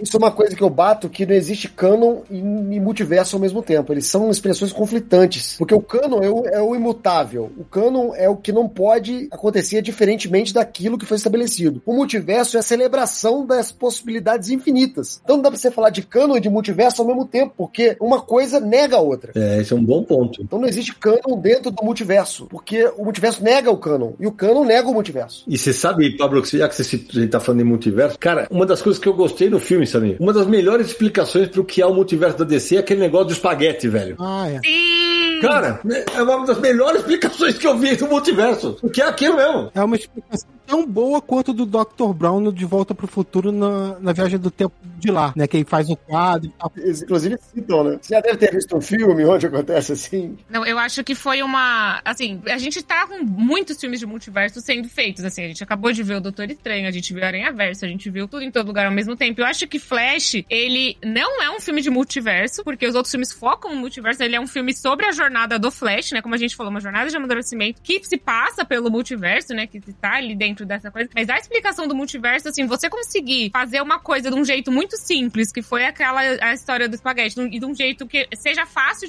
de fácil compreensão, de um jeito que ainda não foi feito, ainda mais com tantas histórias recentes, eu achei genial. Genial. Bruce, I could fix things. You could also destroy everything. Eu só queria voltar um momento pra cena final que aparece o George Clooney, porque tem uma coisa importante pra gente discutir ali. Tem o Batman do Ben Affleck que aparece no início, que até então era o Batman desse universo. Depois aparece o Batman do Michael Keaton, que ajuda o Flash a tentar resolver lá os problemas quando ele mudou a linha temporal. Aparece o Batman do Adam West lá no multiverso, quando tá os mundos colidindo. E no final aparece o George Clooney, seria o quarto Batman. Só que o final original desse filme, o personagem que sairia do carro e se contrairia com Barry Allen, não era o George Clooney. Essa cena foi filmada depois. Era o Michael Keaton. Tem essa, essa imagem de bastidores de set gravado. E digo mais, a Supergirl baixaria do céu e conversaria com eles. Sim, tanto a Supergirl quanto o Michael Keaton sobreviveriam e fariam parte da cronologia dali em diante. Desse novo DC. Que era o que o Walter Ramada queria fazer. Exatamente. Tanto que o Michael Keaton participa do filme da Batgirl que foi cancelado. Ele tá no filme. Só que como a Warner reestruturou toda a DC, criando a DC DC Studios contratando o James Gunn e vai ter um, uma nova, um reboot, vamos dizer assim, vai ter um, uma nova história sendo contada, eles tiraram o Michael Keaton do final, porque o Michael Keaton seria o Batman dali pra frente. Quer ver uma coisa mais doida, Samir? O Michael Keaton gravou Aquaman. Sim, e o Ben Affleck também. O Ben Affleck gravou Aquaman também. E nenhum dos dois tá no filme. Eita, eu sabia dessa. Agora o George Clooney vai ter que gravar Aquaman.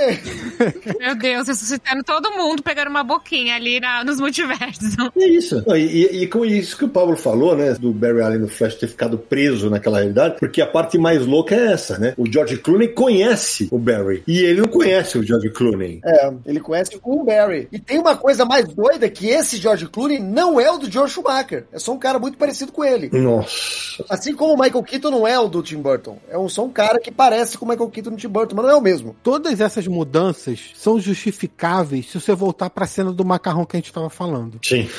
Na cena do macarrão, quando o Michael Keaton explica o que, que é mudança de linha temporal e o que, que é multiverso e tal, ele, ele fala o seguinte: um macarrão cru, né, é a linha temporal. Se você chega num ponto ali e muda, não é dali pra frente que muda. Há uma onda de choque tanto pro futuro quanto pro passado, provocando mudanças na linha temporal. E se você faz isso várias vezes, vira um prato de espaguete, tudo misturado. Alguns pontos se encontram, mas é uma bagunça. O Flash, o que que acontece na jornada do Flash nesse filme? Tem aquele Flash mais novo que acaba indo pro lado sombrio da força, vamos dizer assim, né? Força da aceleração e tal, uma piadinha. Esse Flash, ele, ele vai pro mau caminho, vamos dizer assim. E ele mudou tanta coisa, mudou tudo. Ele fez uma bagunça no prato de espaguete. Ele envelheceu dentro da força e aceleração. Sim, ele é um, é um personagem mais velho, todo ferrado. Ele envelheceu no tempo, fora do tempo. Você viu o maluquice? Muito louco isso, bem. É. Então quando chega no final filme, que o Barry Allen acha que tá tudo certo, mas aparece o George Clooney pra mostrar que não tá tudo certo, é porque, lembra, ele acaba salvando o pai trocando o tomate de prateleira, por exemplo. Sim. Então, quando o filme termina, não é exatamente a mesma coisa, mesma linha temporal do início. Houve ainda repercussões, houve mudanças. É como nos quadrinhos, a saga. Porque esse filme tem muito da saga ponto de ignição dos quadrinhos. Pega o esqueleto principal da saga ali, não tem todos os detalhes da saga. Depois a gente pode falar um pouco dessas diferenças. Mas o que acontece no final da saga dos quadrinhos? Quando o Flash consegue resolver todo o problema, que o mote é o mesmo, né? Ele volta no passado pra salvar a mãe de ser morta, e aí muda a linha temporal toda e tem que arrumar esse problema. No final, quando ele resolve o problema, a DC fez um reboot do universo dela. Não era o mesmo universo de antes. Foi o que ficou conhecido como Novo 52. Era um universo parecido, mas diferente. Era a mesma coisa que ia acontecer aqui, com Michael Keaton continuando é, aparecendo no final. E é a mesma coisa com o George Clooney. Assim, é um universo que sofreu uma mudança em relação ao início. O porém é que no final de Flash a gente continuaria onde parou o Flash. Nesse caso, a gente não continua onde parou o Flash. O Flash vai pra gaveta e o mundo que a gente vai continuar é um que nem surgiu ainda. É um mundo que agora estão dizendo que o Besouro Azul é que começa. Não sei também se vai, porque esses caras mentem pra caramba, né? O Henry Cavill vai fazer o Homem de Aço 2. Eles arranjam desculpa, né? Na verdade. O Besouro Azul tava pronto. Eles, ah, é o primeiro personagem agora. Então, tipo, Cara, Flash 2 está sendo escrito. Está sendo escrito, pode até escrever. O papel aceita tudo. Se eu quiser escrever o roteiro do Flash, eu vou escrever. Claro.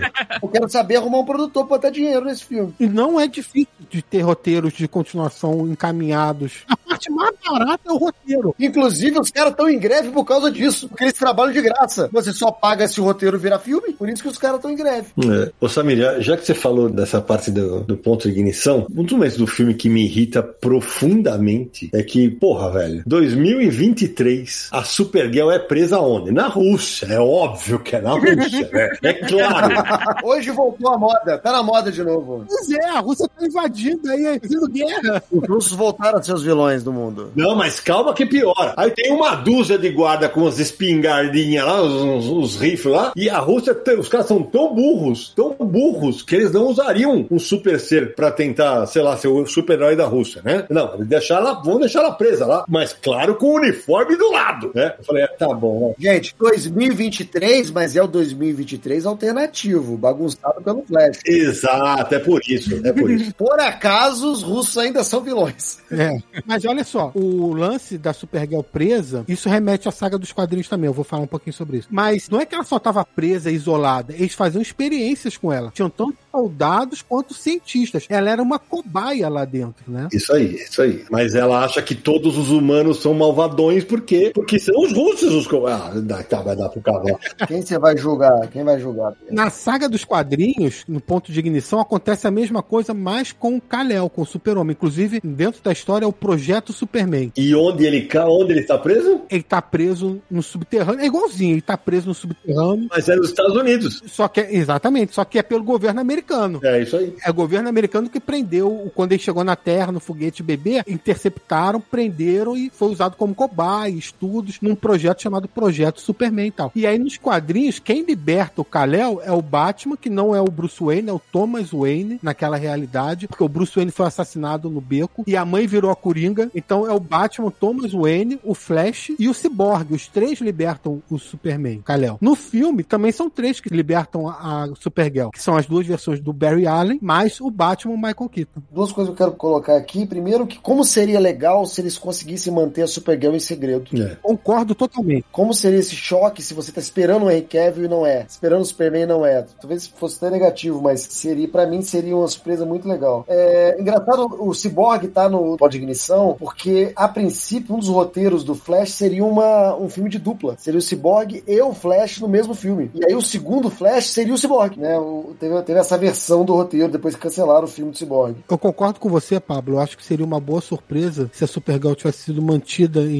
escondida até o momento da revelação no, no filme. Mas e eu queria aproveitar esse seu gancho pra falar um pouco do marketing da Warner pro filme do Flash. Porque assim, cara, quem vai pagar pra ver esse filme? Todo mundo já viu o filme antes da estreia. Todo dia tinha uma exibição pro público. Eu nunca vi isso na história do cinema, cara. E olha que Adão Negro e Shazam também entregaram muita coisa da hora, né? Muito. Não, esse- essa questão da Supergirl mesmo que vocês falaram era o tipo de coisa que, se isso tivesse sido descoberto na estreia, por exemplo, pelos fãs, sei lá, ia ter sido um surto. Ia ser aquela coisa que ia- o pessoal ia falar do filme por semana, assim, sei lá. Ser uma coisa, ah, temos uma nova Supergirl e tal. Eu sinto que o marketing, ele acreditou tanto no filme, né, que ele passou ele não, em Cannes, passou na, o filme, assim, ele parece que não tá finalizado agora que tá pronto, imagina como que a, a galera viu o filme lá atrás, né? Mas passou na CinemaCon, passou em tantos lugares, teve a pré-estreia pra fãs também aqui do Brasil, em outros lugares, e foi meio que o hype que tava sendo criado foi quase que se perdendo na hora que estreou, porque se você não viu esse filme na estreia, você já sabia literalmente todos os spoilers. É, a Warner fez exibições não só em eventos, fazia, fa, chegava pro público e falava, ó, daqui a três dias vamos exibir Flash de graça, tá? Se inscreva aí pra... Como assim, cara? Eu, nu- eu nunca vi isso. A Warner entregou o filme pra todo mundo dois meses antes do filme. Eu acho que eles largaram a mão desses quatro filmes, eles estão jogando esses filmes aí, qualquer coisa, sabe? Boi de piranha, e não é mais comigo, esses filmes aí, outra gestão, sabe? É, estamos sob nova direção. O que foi feito antes, joga aí pro povo e pronto, vão ganhar tempo e joga esses quatro filmes aí. Teve meio um desleixo com o Adão Negro, com o Shazam, com o Flash, vai ter com o Besouro Azul e vai ter com o Aquaman. Shazam foi o contrário, né? Tipo assim, Flash mostrou pra todo mundo, fez barulho e tal. Shazam esconderam lá na 14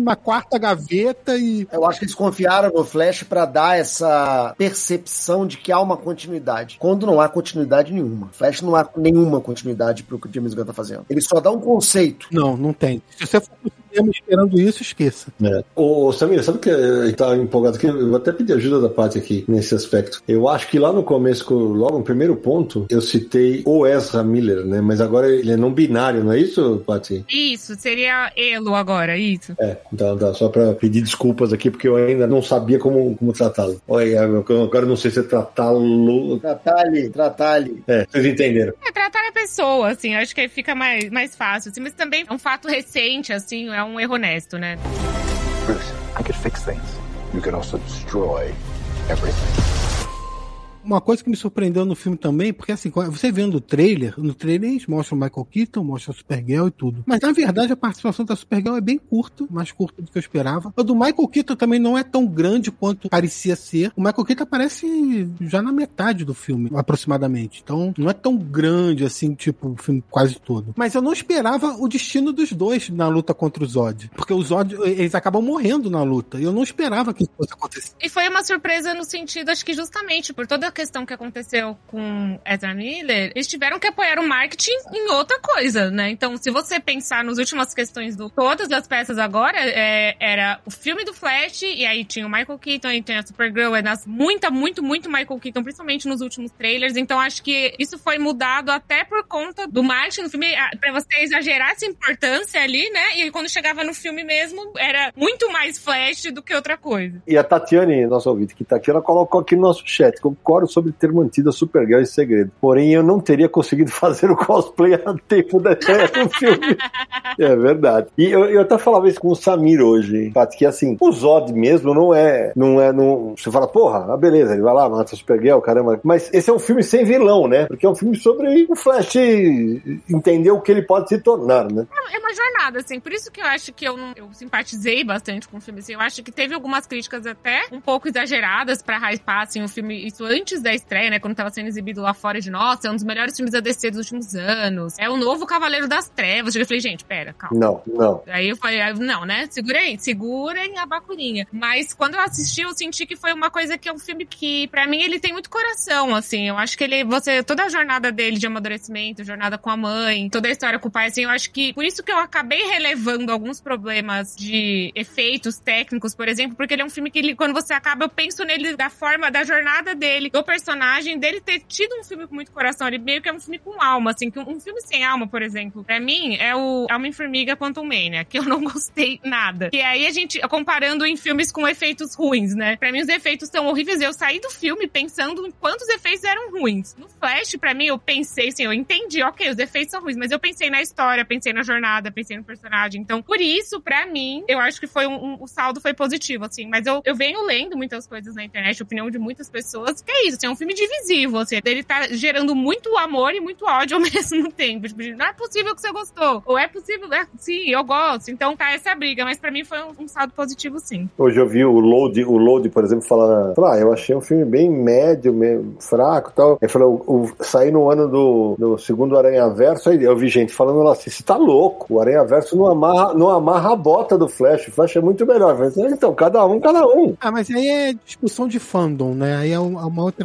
uma outra coisa. É isso, é isso. Não tem, tem muito o que fazer, né? Não, e, é, e, é uma coisa até que eu tava discutindo com meu irmão mesmo, com o Fábio, que ele tava pensando, ah, não, mas o, o multiverso do Aranha Verso é muito bem melhor explorado. Mas assim, pra mim, o Aranha Verso, o mesmo Doutor Estranho, tudo em todo lugar, é um filme que fala sobre o multiverso e sobre as possibilidades do multiverso, sobre você pensar. Ele vai transitando, né? O multiverso tá no título dos dois. Exato. E o filme do Flash não é um filme de multiverso. Eu acho que pra mim isso é muito claro. Ele é um filme sobre a jornada do Flash. Ele é um filme de viagem no tempo, né? Mais do que multiverso. Isso. É isso aí, boa. Olha só, falando em Flash e em multiverso aqui, notícia acabou de sair, hein? Andy Muschietti vai dirigir o Batman. Andy Muschietti dirigindo Batman Brave and Bold. Não acredito! O James Gunn acabou de confirmar pra Variety. Ah, porque tava rumores, mas não tinha sido confirmado. Tinha rumores, tinha rumores. Gente, o, o reação ao vivo aqui na gravação do podcast. Quando chegou a hora de encontrar um diretor para Brave the Bold, havia realmente uma escolha. Felizmente, Andy disse que sim. E Bárbara assinou para produzir conosco. Estávamos a caminho. Uma equipe extraordinária, não podemos ser parceiros melhores e mais inspiradores quando embarcamos nessa nova e emocionante aventura do DCU. Então, o terceiro terceiro diretor confirmado no novo DCU, né? Porque o próprio James Gunn também. Tem o James Mangold. James Mangold pro Monstro do Pântano e agora o Andy Muschietti pro Batman Robin. Yeah. Aqui tem notícia. Quando acabar essa gravação, o youtuber que mais trabalha no Brasil vai fazer um vídeo. Pra... Vai fazer um vídeo. Já vai fazer um vídeo. Eu tô pensando onde é que eu vou encaixar na, na, na pauta amanhã. Olha isso. Então, olha, a gente tá gravando isso à noite. Eu quero só ver, é, Pablo, quando é que vai sair o seu vídeo? O cara daqui a pouco vídeo atualização das três da manhã, o Pablo fazer o vídeo. Nossa. Esse vai ter que ser cedo, esse vai ter que ser cedo. Aliás, ô Samir, lembrei aqui, cara, que só a Paty, que é mais novinha de nós, já que você falou que você tá no Twitter, a brincadeira que eu fiz logo no começo, só entendedores, fãs de novela vão entender, que eu falei que cada mergulho é um flash. Sim. Que era a frase da personagem Odete, da Mara Manzan, em O Clone. Olha aí. É o piscinão de Ramos. né? Cada mergulho é um flash, gente. Essa eu vi. Que nem é tão velho assim, né? O clone já é século XXI, pô. É verdade. É o piscinão de Ramos, né? Que tava muito famoso na época, o piscinão de Ramos, e ela falava que cada mergulho de, era um flash, porque sempre tinha reportagem no piscinão de Ramos e tal. Ai, eu adorava. Eu tava fazendo texto, mas vou fazer uma zoeira com esse negócio aqui. Mas os mais jovens não vão entender, mas que bom, né? A gente explica. Senão já tá viajando pelo multiverso. Eu já tô viajando no multiverso da novela agora, olha aí.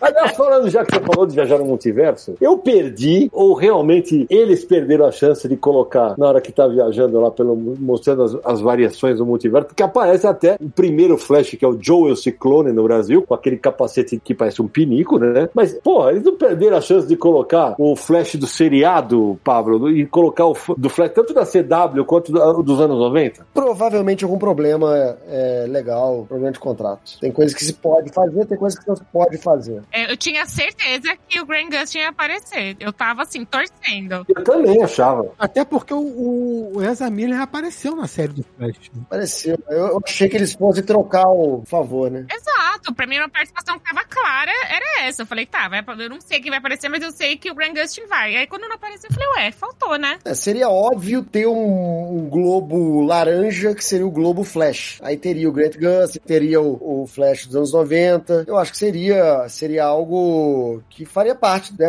Mais óbvio ali, mais do que um Batman, um Superman, um multiverso Flash. É, concordo. Não teve. É possível que tenham direitos aí agregados e produtoras e coisas difíceis de conseguir, coisas impossíveis de resolver legalmente e que não foi possível fazer. É o que eu acho. É que o dos anos 90, só para arredondar a informação, era o John Wesley Shipp, né? Que inclusive no, no seriado da CW é o pai do Barry, né? E é o Joe Ciclone também. É verdade, bem lembrado, também é o John Ciclone. É no Stargirl, né? Que ele faz o Joe Ciclone. Ou no Flash. No Flash também, eu acho. No Flash também. O Flash mesmo, né? ele é o teu Flash da Terra 2. Não, e tem uma participação que é muito piscou, perdeu, assim, que se o Flash da série não apareceu, Jamie Lannister, de Game of Thrones, apareceu em The Flash, não sei se vocês viram. Eita. O Nicolás Coster Vandal, ele é super amigo do Andy Muschietti, de, eles dois fizeram Mama juntos, né, que é um filme de terror de 2013 do Andy Muschietti, e aí tem um momentinho, assim, que você, se você piscar, perdeu que ele tá comendo uma pizza, assim, aí ele olha pro lado, e é Jamie Lannister de Game of Thrones, tá lá. Porque é amigo do, é amigo brother do, não é do multiverso da DC, O próprio Busquets aparece depois comendo cachorro quente, né? no final do, do filme. É, mas aí o, o Andy Muschietti deu uma de Hitchcock, aparecendo no próprio filme, né? Naquele momento do cachorro quente. Parece que virou um negócio comum na, na DC, né? Porque o David Sandberg aparece no, no Shazam, o Zack Snyder aparece no Snyderverso, no Snyder Cut, né? Os diretores estão ficando saidinhos, estão querendo aparecer. Vamos fazer a pontinha ali, o Shyamalan também sempre fez ano deles, fazer um, dá um, dá um oizinho ali, já tá ali gravando, né? Tá todo mundo indo de Stan Lee.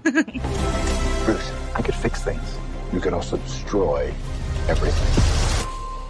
Ó, curiosidades do filme que não sei se muita gente pegou assistindo. Achei legal no começo os logos da Warner e da DC mudando as várias versões, que é como se tivesse uma, uma variações de logo, né? O logo mais antigo da Warner e da DC até as versões modernas. Então, o filme fala muito de viagem no tempo, de multiverso. Os- nos logos isso já é refletido. E outra coisa, outra curiosidade também é que o Barry Allen mora na frente de uma comic shop que se chama Wiz Comic Shop. E é a Wiz a revista da Force Comics que teve a primeira aparição do Capitão Marvel. E tem o neon do Di- Diário Planeta também, né? Do Plan Daily Planet. Do Planeta Diário, é verdade. E outra curiosidade é que numa conversa entre o Barry Allen e o Bruce Wayne do Ben Affleck, eles estão lá conversando se deve voltar no tempo, né? Que tudo pode dar errado, enfim, aquela coisa toda. E aí o Barry fala: Poxa, mas na Rússia eu voltei um segundo, agora eu voltei um dia inteiro. E aí é que tá o lance, porque nessa cena em que ele volta um segundo, só aconteceu na versão do Zack Snyder da Liga da Justiça, aquela de quatro horas que saiu na HBO Max. Na versão do Joss Whedon, que foi pro cinema, essa cena foi cortada. Então, se eles estão falando dela,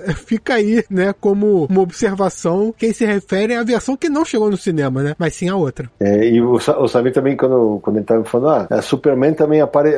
Eu te confesso que eu não, eu não tinha lembrado do Henry Cavill, mas ele aparece no final, né? E no começo também, né, Samir? São quatro Supermans que aparecem, né? O, a versão do Henry Cavill aparece primeiro naquela televisãozinha lá num vulcão e tal, mas ali não dá pra ver o rosto do Henry Cavill. Henry Cavill sem cabeça. Mas quando ele tá viajando pelo tempo, aparece uma cena lá do Henry Cavill sem camisa, que é do filme da Liga da Justiça. Emborrachado. É. Então, a gente, vamos, já vamos falar sobre isso, então, já que você puxou, peraí. Depois aparece a versão do. Na verdade, são cinco Supermans, né? Não, peraí. Não, Henry Cavill, o Christopher Reeve, o George Reeves e o Nicolas Cage, que nunca tinha sido Superman, mas tem a história do filme que foi abortado e agora ele realizou o sonho dele vestindo a roupa do Superman. Isso que você falou, Pablo, do Superman emborrachado, do Henry Cavill emborrachado, é um legal da gente discutir, porque no momento em que. Qual o conceito que eles usam para viagem no tempo? Ele entra na força da aceleração, cria ali uma bolha de energia, né, que ele corre, e ele começa a ver os momentos em volta dele, à medida que ele vai ultrapassando, aí esses momentos vão passando e vão surgindo os próximos, né, no retroceder do tempo. As possibilidades ali. É. E a figura que eles usam, que eles decidiram, na minha opinião, foi mais uma decisão artística do que problema de CGI, que é mostrar uma representação estilizada da realidade, não a realidade mesmo. A realidade surge quando ele pula para fora no momento que ele quer. E aí muita, muita gente estranhou, como você mesmo falou, Henry Cavill é, meio machado. Emborrachado. Mas o filme todo é meio emborrachado. O filme todo tem uma estética esquisita. O Andy Muschietti deu uma entrevista agora para o Gizmodo falando que é de propósito, que ele queria fazer o um mundo meio bagunçado, mundo estranho, porque o Flash, quando ele usa os poderes dele, ele altera a realidade. Ele queria uma realidade meio maluca. Eu acho que é a mesma coisa você botar chuva em cima do monstro do CGI. É uma coisa para dar uma disfarçada. E eu acho que essa decisão de fazer a Força Aceleração com a estética também meio boneco de cera serve para dialogar com o resto do filme. Eu concordo com você que é uma decisão estética ali de ficar uma coisa meio, meio pictória, não tão realista. Mas aquilo ali dialoga com o resto do filme todo, onde tudo é muito borrachado, tudo é muito esfumaçado. E que eu, eu, eu gosto, acho que é uma coisa meio cinema, meio quadrinho, meio desenho animado, que se mistura. Eu gosto, mas eu acho que o principal motivo foi conta custo. Pô, Samir, agora eu tô pensando aqui, você tá falando, pô, já que botaram o Superman de mullet, perderam a chance de colocar o Henry, o Henry Cavill de bigode, né, mano? Isso, isso é, é muito maneiro. Isso ia ser sensacional. Eu apoio, gente. O Superman de bigode, mano. Com todas as piadas desse filme, eu acho que seria o mínimo. Porra, é, eu acho que perderam uma chance de ouro, velho. Fizeram todas as piadas. Fizeram o Batman falar todas as frases feitas que ele fala no, no, no 89, cara. Até o quanto você pesa, ele fala, você viu? Exato. E a, a hora que ele fala aquela frase da loucura, né? Beleza, acho que é um fanservice pra quem é da época, pra quem viu, caralho. Mas você concorda que a frase não tem nada a ver com o momento que foi encaixado? Não tem sentido nenhum. Tem sentido nenhum. Nenhum! A parte da cadeira elétrica que tá nos quadrinhos e que é fiel aos quadrinhos também não faz nenhum sentido ali. É pra fazer um aceno ali pros fãs, mas não, não encaixou muito bem, né? É, cara. É, quem tá por fora dos quadrinhos deve ter achado estranhíssima aquela cena ali.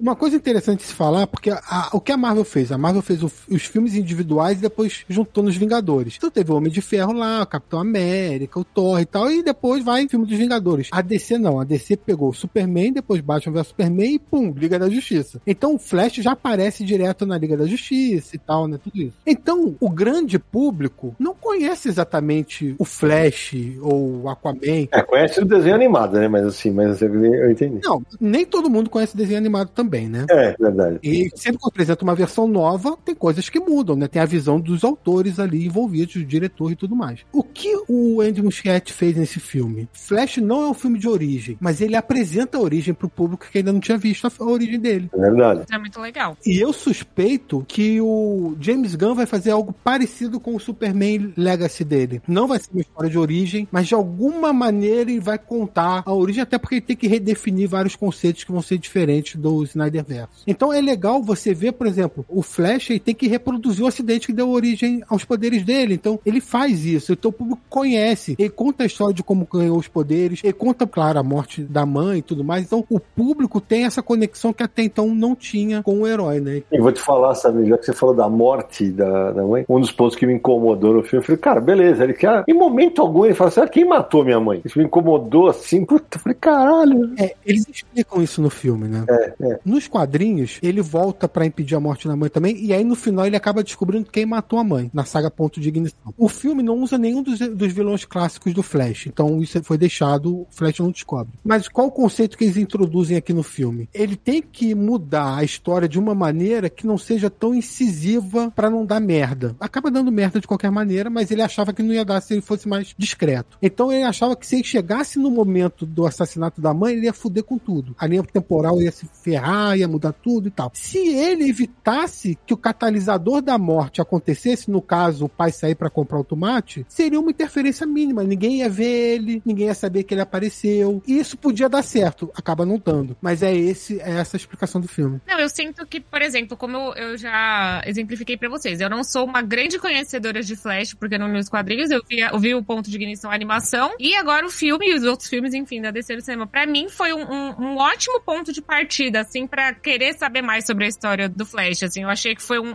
um, jeito muito legal de apresentar a origem. Eu acho que foi muito até que aconteceu. Pode ser uma comparação meio besta, mas quando o, surgiu de novo o Homem-Aranha na Marvel ali, que foi uma cena de dois minutos ali que o Tony Stark fala, ah, porque ele foi picado, tal, voltou. E aí, foi uma coisa tão rápida, mas se tivesse alguém, porventura, ainda não conhecesse a história do Homem-Aranha, foi incluso ali. E essa cena, ceninha rápida, né, dele ganhando os poderes de novo, para mim, fez muito sentido, assim, e me deu muita vontade de saber mais, de ir mais atrás agora das histórias do Flash. Eu acho que isso vai acontecer com a parcela do público que não é tão fissurada ali nas histórias, né? Então eu sinto que acho que foi um, jeito muito legal de introduzir. E concordo também com o Samir que ele falou que acho que o James Gunn vai fazer uma coisa parecida agora no Superman, porque a gente já sabe a origem dele, né? A gente já viu a origem dele mais de uma vez, mais duas vezes, mas enfim, todas as vezes possíveis. Então, como ele vai contar essa história, entre aspas, velha de uma forma nova, assim, mas eu confio que vai sair uma coisa bem legal. Até porque o James Gunn disse que no filme dele, a sinopse meio superficial que deram do filme é o Superman tentando entrar é, em harmonia do lado kryptoniano e terráqueo, né? Ele, as origens, entrando em harmonia com as origens dele. A partir dessa sinopse, já pode falar, vai ter que tocar de alguma maneira sociedade kryptoniana, enfim, alguma coisa vai rolar e vai dar essa visão. Até porque, como diria Stan Lee, né? Todo quadrinho pode ser o primeiro quadrinho de alguém. Todo filme é o primeiro filme de alguém também. Tem gente que vai ver o filme do Superman agora do James Gunn que não viu o outro, enfim. Bruce, I could fix things. You could also destroy everything. Uma coisa que acontece no filme também, a gente nem entrou nesse detalhe, né? Porque a gente já tá tão acostumado com o traje de herói mudando e tal, mas o traje do Flash muda em relação ao que ele usava em Liga da Justiça e tudo mais. Aliás, eu gostei bastante do traje, apesar de achar que a máscara, em determinados momentos, parece meio. não tá presa direito na cabeça, mas eu gostei do traje e tudo. Eu uso até o anel, cara, super clássico nos quadrinhos do Flash. Sabe o que eu gostei? Da gente ver a evasão do Zod pelo ponto de vista do Superman, depois do Batman, e a gente vê pelo ponto de vista do, do Flash. É verdade, é verdade. Aquilo ali é, é curioso, é legal que eles fizeram. Apesar de no filme não ser explicado o novo traje do Flash, a única menção que tem é a Mulher Maravilha falando: Ah, gostei dessa. Ficou bem nessa nova roupa, alguma coisa do tipo que ela fala. Fora isso, não tem nenhuma menção ao traje do Flash novo. Como que ele conseguiu nada? Mas essa história foi contada em quadrinhos, porque a DC lançou um, uma minissérie em três partes, Flash, o Homem Mais Rápido do Mundo, que a Panini já publicou no Brasil. E nessa revista mostra que o traje veio do Bruce Wayne. O álcool de Bruce Wayne desenvolveram o traje e deram de presente para ele. Que é dentro daquilo que o Pablo falou de que a Marvel fez primeiro no cinema. É exato, o Flash é o Homem-Aranha, é o Homem-Aranha da, da, DC e o Batman é o Homem de Ferro, né? Do universo cinematográfico. É basicamente isso. É. E tem alguns momentos que, confesso que, é, um, um, acho que o único momento que eu fiz um no, no, cinema, sabe, foi a hora que o, o, Flash mais novinho pega a roupa do Batman para fazer e tá cortando a orelha, só que o rosto dele dá uma deformada ali. Um, Quando ele vira o rosto e o pescoço não move. Exato, exatamente. Aquilo é bom demais também, né? Aquilo é bom, aquilo é bom, aquilo é bom. Essa hora eu falei, ah, não, essa, essa conseguiu me fazer rir. A piada do laço fazendo as pessoas falarem a verdade, que é repetida, né? Faz a mesma piada de novo que aconteceu na versão do Joss Whedon, da Liga da Justiça. Que o Aquaman senta no laço e começa a falar da, dos traumas dele. E acontece uma coisa com o Flash e com o Batman. Né? Eles, como é, o Flash é, é, admite que é virgem e o Batman admite que a fortuna dele poderia ser melhor utilizada com ações sociais, no lugar de bater em pobre. É verdade. Falei, cara, os caras, os fãs do Batman não vão aceitar essa cena. Isso vai dar muita confusão. Certamente vai dar. Certamente vai dar confusão. Resta lá. Uma coisa que eu achei interessante na construção da história, porque eu acho uma história interessante a história do filme do Flash. Vamos tirar o humor exagerado, os efeitos especiais do caminho, só para falar da história em si. Eu acho que é um arco de histórias bem interessante. E, é, como eu falei, é baseado nos quadrinhos Ponto de Ignição. Apesar de não ser exatamente a mesma história. Eles pegam o esqueleto principal e jogam nesse universo cinematográfico. Então, ontem, em relação à data que a gente está gravando, hoje é 15 de junho que a gente está gravando, ontem, 14 de junho, fez 10 anos do lançamento de Homem de Aço. Então, esse universo DC cinematográfico aí tem uma duração de uma década, né? E aí, um, exatamente 10 anos depois, chega o Flash e ele aborda os acontecimentos daquele primeiro filme. Então, é realmente fechando um ciclo, né? Uhum. Você pega uma realidade alternativa em que não tinha o Superman para impedir a invasão do Zod e tal, e isso é, junto com a história ponto de ignição do Flash. Então é meio que um círculo que se fecha ali, dando um fim para essa fase, vamos dizer. E já que, já que no filme tem é, a mãe do Flash falando em espanhol, vadia com Dios, tá? Pronto, falei. Pronto, falei. Exatamente o que eu senti, que os 10 anos foram embora, né? Flash é meio latino, pô. Então, exato, ele é meio latino ali, tá, tem até uma, uma salsa ali tocando em um determinado momento e tal. Agora, sabe uma coisa que me pegou no filme? É, é justamente a mudança de tom cada. Muda. Pra mim não tem uma linha no filme. Tem hora que o, o tom tá mais sério, daqui a pouco ele vai pra comédia e assim, fica oscilando o tempo inteiro. Aí vocês que entendem mais de, de cinema, talvez isso tenha sido a costura, né? Na hora de, da montagem do filme, né? Eu vi de muita gente reclamando disso, do tom ser muito fluido. Eu não percebi. Eu acho que quadrinho é um, é um gênero tão. Filme de quadrinho é um gênero tão misturado que eu consigo viajar junto com os caras. Mas eu acho que esse filme pode ter frustrado muita gente que imaginava outra coisa. Esses filmes que são baseados, obviamente, em alguns quadrinhos, tipo, gente reclamando que Invasão Secreta não é igual dos quadrinhos, mas Ah, pelo amor de Deus, aí. quando foi que você foi enganado que seria? Nossa, sério, velho. Guerra Civil, onde estão todos aqueles heróis da Guerra Civil? Era pra ter 50 heróis, por que, que só tem 10? Então eu acho que o esse filme sofreu. Eu sempre falo uma coisa no canal que é o seguinte: qualquer peça de entretenimento, ele é um jogo. Ele é um não é à toa que interpretar, jogar, brincar, é tudo play. É um jogo que o produtor, que a pessoa que criou aquele, aquela brincadeira, te oferece. E ele te dá as regras. Você joga ou não. Isso serve pra qualquer obra de arte. Ele te faz uma, um jogo que você vai brincar com aquele jogo. Seja um quadro, um, uma estátua, um filme, uma música. Aí você tem que entender quais são as regras do jogo pra você curtir, pra você brincar. Se você não entender ou não aceitar as regras do jogo, você nunca vai se divertir. Você nunca vai tirar beleza daquilo. Você nunca vai tirar satisfação daquilo. Emoção nenhuma. Porque você não, não concordou com as regras a princípio. Então acho que a gente teve informações de Flash suficientes, mais do que suficientes, aliás, pra saber do que se tratava esse filme. É o filme mais conhecido da história do mundo.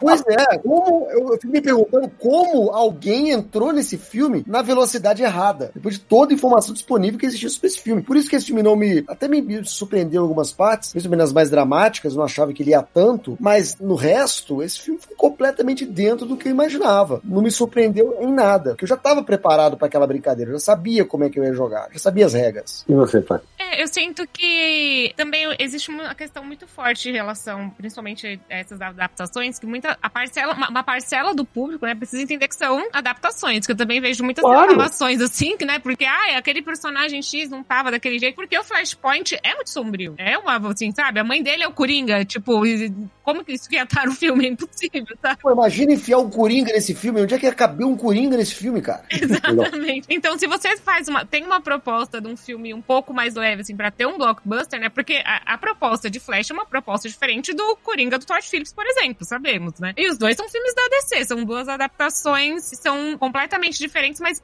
quase que se passam ali dentro desse universo. Então, é. Eu, eu também não me incomodei, assim, eu sinto que eu fui, eu fui indo na onda do filme, assim, como eu falei. Eu, eu acho que chegou no final, pra mim, a grande conclusão que eu tive é, por mais é, questões técnicas já de CGI, uma questão do roteiro que não me envolveu tal, esse filme, como ele tem muito coração, como ele me deu uma nostalgia de quando eu vi as animações da DC, como eu, eu sinto que ele foi, ele teve tanto, ele foi uma coxa de retalhos, né? Ele começou de um jeito, reescreveu o roteiro, mudou diretor, mudou presidência, voltou ator, tirou ator, que no fim das contas o resultado, ele quase que era o Andy Muschietti falando, eu consegui fazer o meu melhor com o que me deram, assim. É à toa que ele ganhou um voto de confiança.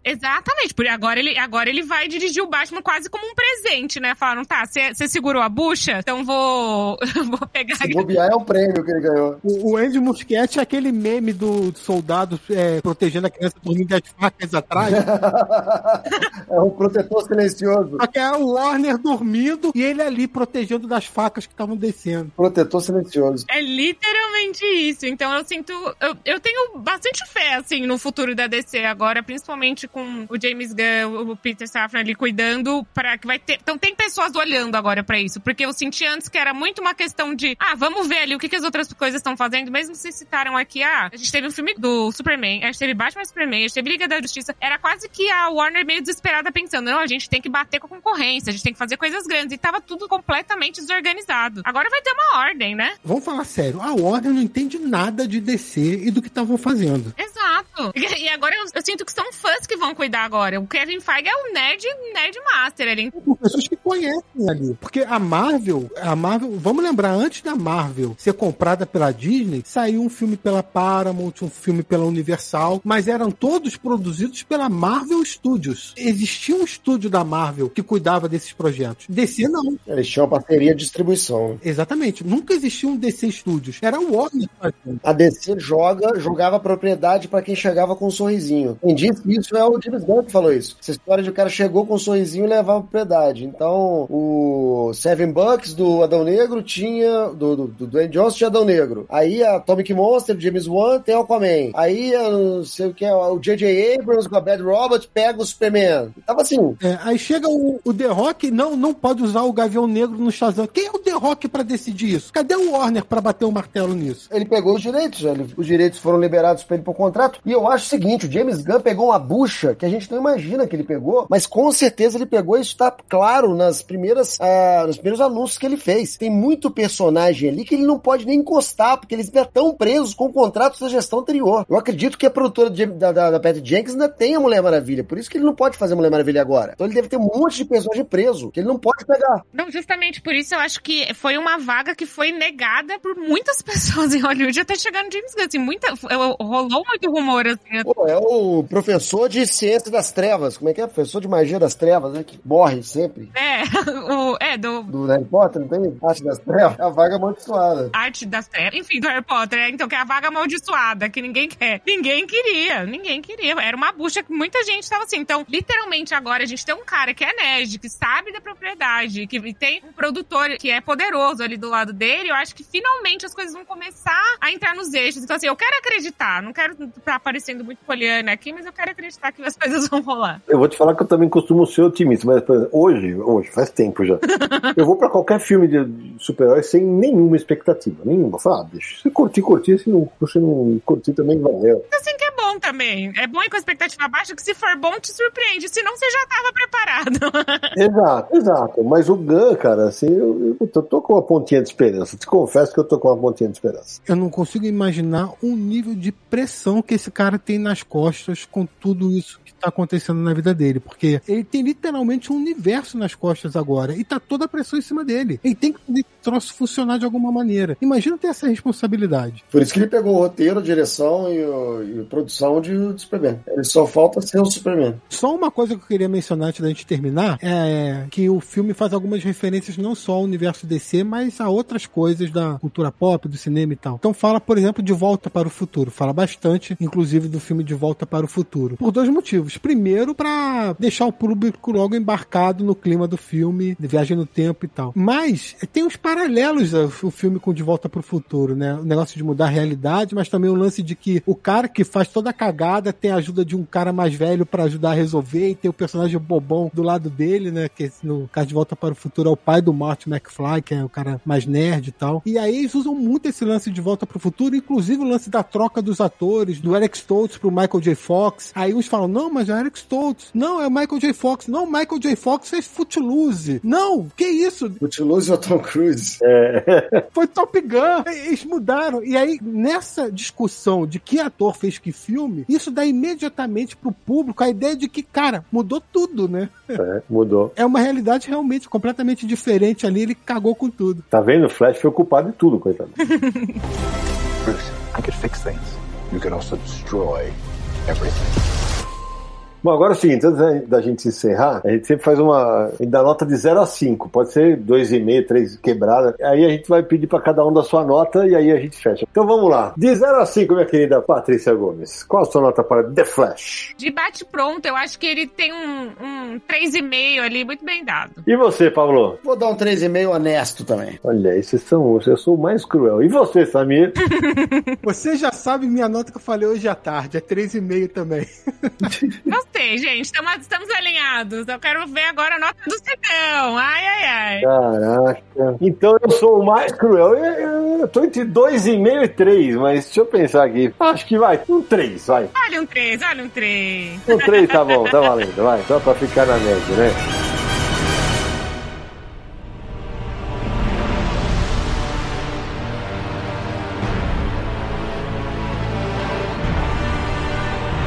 Sabino Aliato, antes de encerrarmos mais este Confins Universo, recados finais para quem quiser encontrar nosso podcast na internet? Pessoal, esse é o episódio número 182 do Confins do Universo. Isso na sua realidade, porque vai saber que o Flash voltou, o Flash voltou, né? Então, hoje especialmente é o Confins do Multiverso. Mas você pode ouvir todos os episódios em podcast.universohq.com. Se assina o feed, vai receber as notificações de novos episódios. Também estamos lá no iTunes, acesse lá, busque por Confins do Universo, deixe sua avaliação e seu comentário. Você usa Spotify, você usa Deezer, também estamos nesses lugares, nesses streamings. Acesse lá Confins do Universo e marque para receber os episódios. Google Podcast, enfim, você encontra Confins do Universo em tudo quanto é lugar nessa internet. Mande um e-mail pra gente com comentários, sugestões, críticas e elogios também, porque a gente gosta. podcast.universohq.com ou DDD 11945835989. E acesse o site Universo HQ, né? universohq.com para notícias de quadrinhos, resenhas, notícias, matérias e tudo mais sobre esse universo maravilhoso. E nos siga também lá no canal no YouTube, youtube.com barra Universo HQ, nossas lives de segunda-feira falando de quadrinhos e muitas outras coisas que pitam por lá. Só para encerrar, lembrar que nós temos um podcast sobre os 80 anos do Flash, a gente fala tudo sobre ele nos quadrinhos e na animação, então acesse lá para você ouvir ou ver no YouTube esse programa maravilhoso com todas as informações sobre o personagem e catarse.me barra universo HQ, torne-se um apoiador. Tati, abre o microfone aí pra gente. Quero saber, gostou da bagunça não? Adorei, gente, demais participar desse momento aqui, ouvir os extras em primeira mão. É verdade, é verdade. E Tati, aí, qual a sua nota pra Flash? Eu sei que você adorou. Ah, então, a minha nota é um 4.75, linkando com o negócio que vocês comentaram. Eu adoro saber por que quem não gostou, não gostou, porque me enriquece muito, eu aprendo muito. Eu acho que é isso aí. E o importante é que todo mundo respeite a opinião do outro e tá valendo. Obrigado, Tati. Foi uma, uma alegria ter você aqui com a gente. Obrigada. Pati, minha querida, muitíssimo obrigada por ter topado participar com a gente desse Confis do Universo. Uma honra pra gente ter você aqui. Ai, gente, uma honra ter sido convidada. Adorei o papo. Espero ter contribuído bastante para uma pessoa que não é tão conhecedora de Flash, mas eu sou uma grande curiosa. Então acho que isso que é importante também. Não, valeu demais. Pablo, a gente só se encontra geralmente em cabine. Foi uma alegria ter você aqui destilando, destilando conhecimento. Muito obrigado, obrigado pelo convite. Valeu todo mundo que tá escutando agora e fico aberto aqui para outros convites, hein? Quero voltar. Oba, beleza. Nem quero, bora. Oba, aí sim, gostei. Sabe, Meliato, meu querido? Tati, obrigado pelo apoio. Espero que você tenha gostado bastante de acompanhar essa gravação, como nossos apoiadores de vez em quando pintam aqui para participarem. Patrícia e Pablo, valeu por ter entrado nesse papo aí pra gente gravar o episódio hoje falando sobre o filme do Flash. É muita coisa para bater um papo sobre esse projeto. E agora esperar bem por aí no futuro, né? Nos filmes do ADC, como é que vai ser a direção do James Gunn desse novo estúdio e o que, que ele tá planejando. Então é isso, agora eu vou rapidinho pra cama dormir que eu tô morrendo de sono. Correndo, correndo, The Flash. Corre, Samir, corre, Samir. Não esquece de passar no banheiro antes. É, eu vou terminar agradecendo a todo mundo que nos apoia, ao Pati, ao Pablo e ao Samir, e que o Flash continue saindo dos quadrinhos e possa ser muito mais visto correndo a toda velocidade na telona e em outras mídias. E a gente se encontra no próximo episódio de Confins do Universo!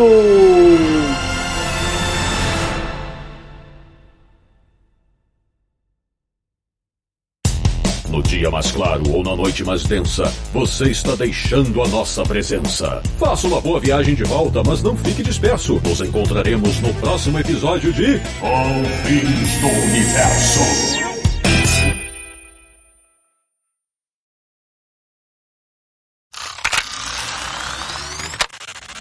Papá, qual é o. Você que. Pá, pá, normal. Mas assim, tem, qual é a cadência? Você que manda. Não, não- só não pode ser muito devagar, assim, que nem o, o Flash. Tem que ser um, É. Tá, tá bom. um dois, três. Pá, Pá, pá, pá, pá. Pá, pá, pá. Ficou uma merda. Não, faz mal, tá valendo.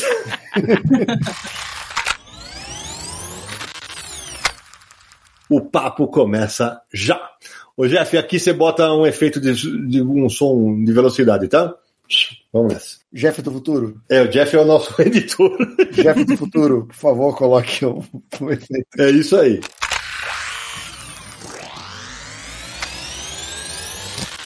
Sidão, você tá no mute aí, não tá tudo bem? Ué, não sei o que aconteceu. Ele ficou no mudo sozinho. e eu tô falando igual um cavalo aqui. Tá, pronto, já fui, fui pros extras. Ele. Pode falar, Pablo. Fala, Paulo. Oi. O. Esqueci. Continua, continua, continua, continua. continua. Foi pros extras, foi pros extras. Boa, boa, gostei, gostei. Boa.